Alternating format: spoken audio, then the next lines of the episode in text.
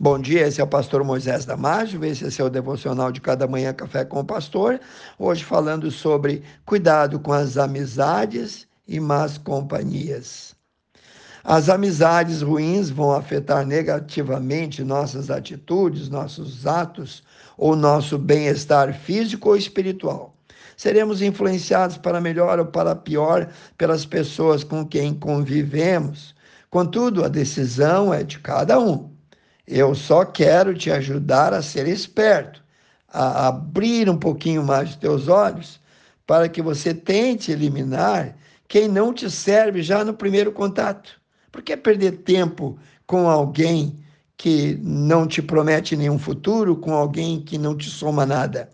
No livro de Provérbios, capítulo 13, versículo 20, diz: Anda com os sábios e será sábio, mas o companheiro dos tolos sofre aflição. Ou seja, quem escolhe sem sabedoria, de forma errada, suas amizades, vai pagar um preço caro por escolher errado. Em 1 Coríntios 15, 33, nos diz: Não vos enganeis. As más companhias corrompem os bons costumes.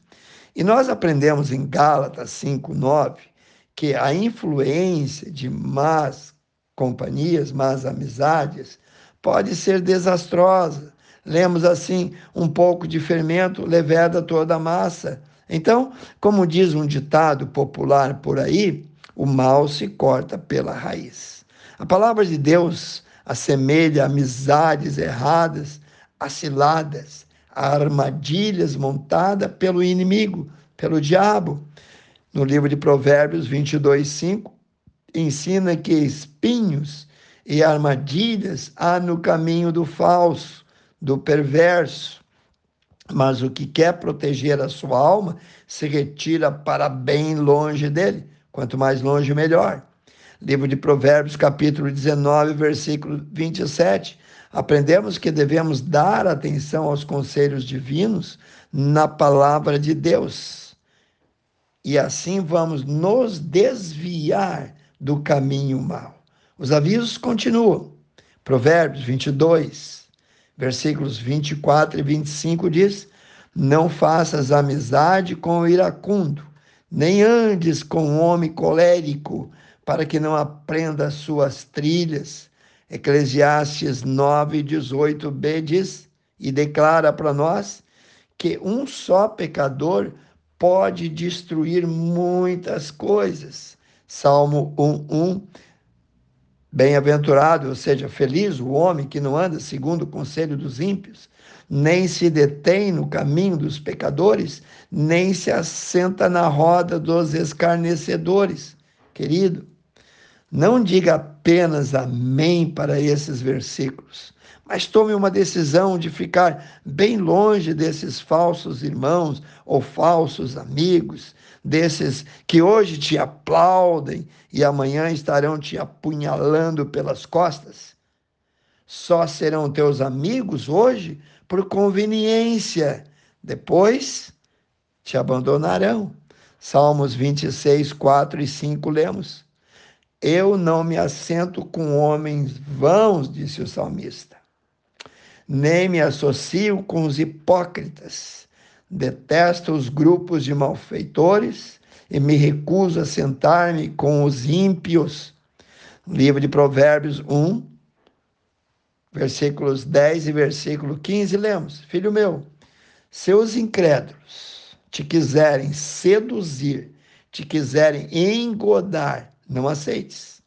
Filho meu, não te ponhas a caminho, ou outras palavras, não caminhe com eles Desvia o teu pé daquelas veredas, dessas veredas erradas.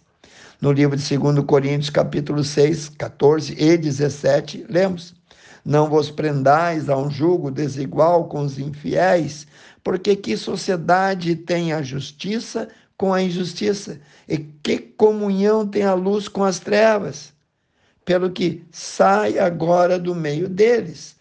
Apartai-vos, diz o Senhor não toqueis nada imundo, e eu então vos receberei. Também em Efésios, capítulo 5, versículo 11, e não vos associeis com as obras infrutuosas das trevas. Antes, condenai-as.